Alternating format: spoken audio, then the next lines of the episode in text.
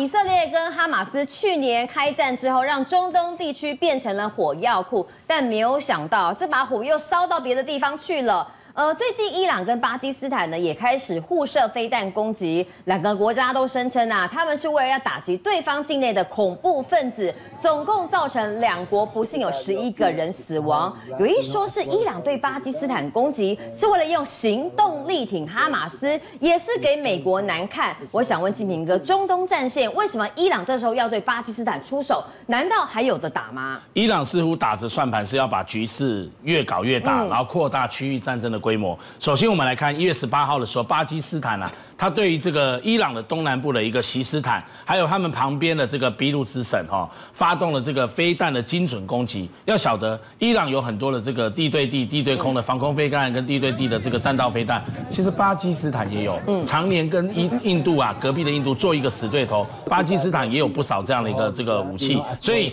巴基斯坦发动这样的一个精准攻击之后，宣称啊是消灭当地的这个哦俾路支。武装这个解放阵线武装分子哈，他说那边清查了这个之后呢，发现藏匿了很多恐怖分子跟武装分子那边，所以他们要发动飞弹攻击那边。那伊朗当然很生气啊，可是巴基斯坦就发出声明哦，他们尊重伊朗的主权和领土的完整性，但是他们这次的行动唯一的目标就是要保障这个自己自己自己自身方面的这个利益跟安全，这是不可妥协的。这是你看到巴基斯坦发出的这个声明。那。俾路支的这个解放军呢，他也在那边，哦，也他是算是巴基斯坦分离主义的一支阵线，嗯，他也对巴基斯坦哦这个发出声明说，巴基斯坦不得不为这个举动付出他们的代价，我们会报仇，我们会向巴基斯坦宣战。所以你看到伊朗很奇怪哦。他用这样的一个理由先去打，你是先打人家，哎，对，你一月十六号，这一月十八号巴基斯坦回，一月十六号你先攻击这个巴基斯坦，然后你也打了这个伊伊拉克，你两天之内要打好几个国家，又打伊拉克又打巴基斯坦，然后又攻击中东地区其他的这个地方，那你现在是要扩大你的战线规模吗？尤其是巴基斯坦已经回击了，然后伊朗你又说我们要跟人家宣战。那你先打人家了，你还要跟人家宣战？那巴基斯坦也一定会这个不是好惹的，也跟你宣战啊。与此同时，巴基斯坦作为南亚跟伊朗、中东两个地区型的大国哦，那这个时候叫战呢，有什么底气呢？你看巴基斯坦很巧哦，最近他跟中国大陆人民解放军还有现役的空军，他们在用的这个战斗机歼三十一，巴基斯坦刚好最近买了。买了之后呢，他就立刻宣布说，他计划向中国采购歼三十一，好，它的代号是 FC 三十一的隐形好逆中战机啊。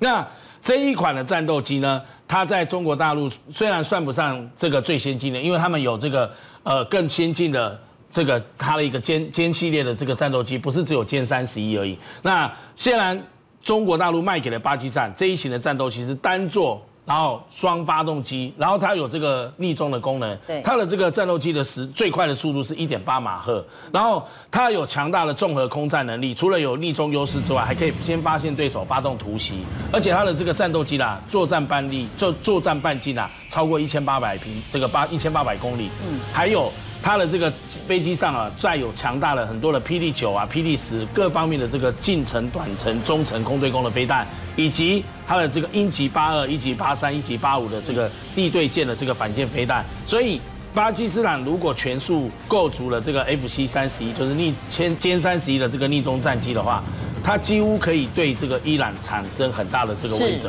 那中国大陆也很奇怪啊，你一方面卖给巴基斯坦。算是你这个现役的这个主力战斗机之一。那一方面呢，面对中东的局势的扩大，中国外交部的发言人毛宁就说，中方强这个诚挚的希望啊，双方一定要保持冷静克制。这两个国家关系都不差嘛，关系都很好。中国跟伊朗交好，哦，等于是伊朗背后的巴古，跟巴基斯坦更不用说了。巴基斯坦常年跟印度对对杠，那中国对印跟印度也是死敌啊。那本来想说卖给这个巴基斯坦歼三十一战斗机可以对付印度，哎，如果先拿来对付这个伊朗，好，巴基斯坦站在巴基斯坦的角度想，如果先拿来对付伊朗也不错。所以当当中方看到这样的一个局势紧张升级升高之后，他说如果双方愿意啊，我们也愿意在缓和局势方面起到了建设性作用。嗯，讲明了就是哎。我们中国可以当和事佬，对，扮演伊朗跟巴基斯坦和事佬，可是就让大家怀疑了，不得不怀疑说，你这是不是两手策略啊？嗯、因为一边你卖武器给这个巴基斯坦，卖这个主力型的这个战斗机，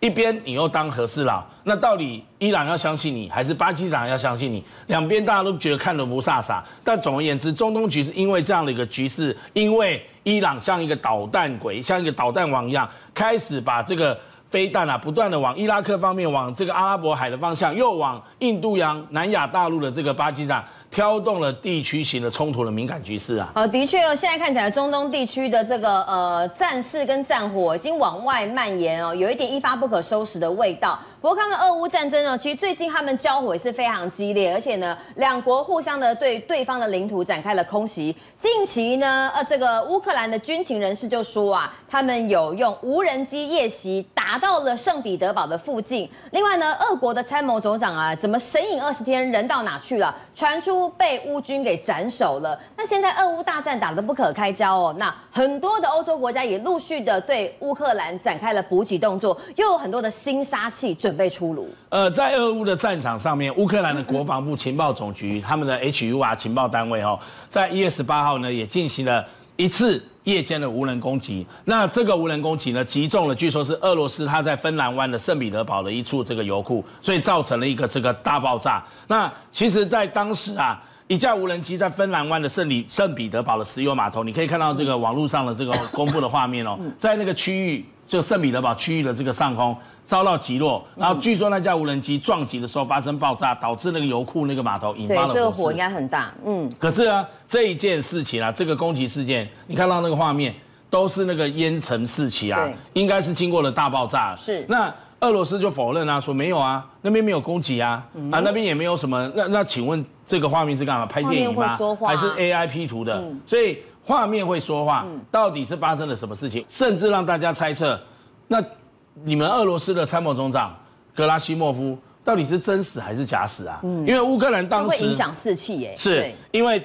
格拉西莫夫是俄军在乌克兰战场上的主要的指挥官。嗯、那在去年年底的时候呢，十二月二十七号，他也曾经在这个俄罗斯的一个公开场合，为他们俄军的这个士官兵去颁发这个英勇的这个勋章来表彰他们。可是，在那之后，他就没有再公开露面了，已经二十几天了。那现在呢，传出来说，因为中国有一个军事专栏网络的这个报道说，一月初曾经有传言说。格拉西莫夫在有一次乌克兰的情报单位，他们的特种部队对克里米亚的这个半岛后进行大规模的空袭，刚好格拉西莫夫到那个地方去做军事的视察，对，乌克兰情报单位就策动特种部队跑到那边去，用这个飞弹直接去轰炸攻击了他们。可是攻击了之后呢，乌克兰也发现说奇怪，炸了说炸死他，怎么没有见到尸体呢？对，只要见尸啊！所以乌克兰的前军方的一个副参谋长他也有提到，他说有可能啊。这个格拉西莫夫没有在那个那一场那个乌克兰的特种部队行动当中被炸死，那他人在哪里？他说他搞不好也健康不佳，眼睛也死了。Oh. 那个副参谋长会说，为什么他可能会死了？因为格拉西莫夫原来跟俄罗斯很多的军方高层将领一样，都有酗酒的习惯，嗯、长期健康不佳，所以健康早就出问题。嗯、总而言之，格拉西莫夫的这个生死不明，让大家更加关注俄罗斯现在军队在乌克兰到底是谁领导的。嗯、那无独有偶，其实。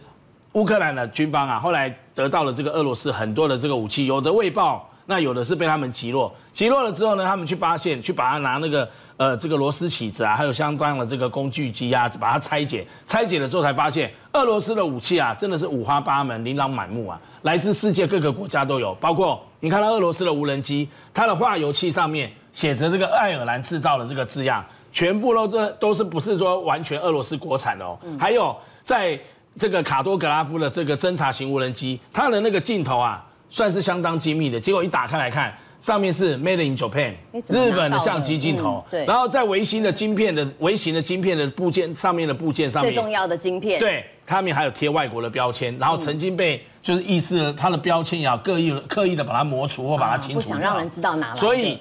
从这可以判断出来，不只是这个爱尔兰啦、英国啦、美国啦，甚至可能中国啦、日本啦。总而言之，俄罗斯的一项武器，光是以一枚导弹来说，它的零件就竟然来自高达三十多个国家支援它。哎，问题是俄罗斯怎么拿到这些武器原料、武器的这个它的一个零件，然后再把它拼拼凑凑凑在这个里面，啊，像一个武器的这个大杂烩。所以这个当然有待于西方国家，他想要极力的去封锁、去围堵这样的一个漏洞。那其实，在乌克兰这边，他也拿到了很多的这个西方源源不绝的武器，包括美国跟乌克兰，他正在谈说把西方和这个苏联时代的曾经用过的武器结合起来，创造出被昵称为“科学怪人”地对空飞弹。为什么叫科学怪人？邻居我们都知道，小时候我们看《科学怪人》的这个呃。这个电影的时候，都知道他的头跟他的身体跟他的手脚不同部件拼凑起来，都是博士在帮他拼拼凑起来。对，啊，利用旧有的这个就地取材，好，然后把它拼凑起来。同样的做飞弹哦，是。那据说这样的一个新型的这个地对空的飞弹的防空系统啊，那被他们是乌克兰军方昵称叫科学怪人，但是精准度还蛮高，可以击落九公里以外来袭的俄罗斯的这个无人机。因为啊，不止无人机也会被应付，连在空的这个战斗机或它的一个飞机啊，都可以应付它。所以他们是把旧有的原来北约国家的他们的这个装甲车，还有飞弹发射车，那再把以前前苏联时代他们的雷达装置啊拼凑在一起。你只要更改其中里面的一些线路和他们可以用的这样的一个系统，就可以变成乌克兰最新型的这样的一个科学怪人地对空飞弹。那只是说现在数量不多，如果他们继续用这样，因为也是节省说。北约国家跟西方在支援他们的上这方面的武器，可能有一些来源的这个捉襟见肘。对，在这方面，如果可以让乌克兰自己想办法去突破这样的管道，也不是一个办法。但是其实你看到乌克兰也想尽办法从其他国家拿到更多武器，比如说法国，他即将接收法国给他们的几百枚的铁锤，铁锤的空对地的这个飞弹，因为铁锤飞弹它是有空终端的这个导引，就末端导引的火箭。政界、商界、演艺界，跨界揭秘，重案、悬案、攻击案、拍案惊奇，新闻内幕、独特观点，厘清事实，破解谜团。我是陈明君，我是李佳明，敬请锁定《五七新闻网》，真相不漏网。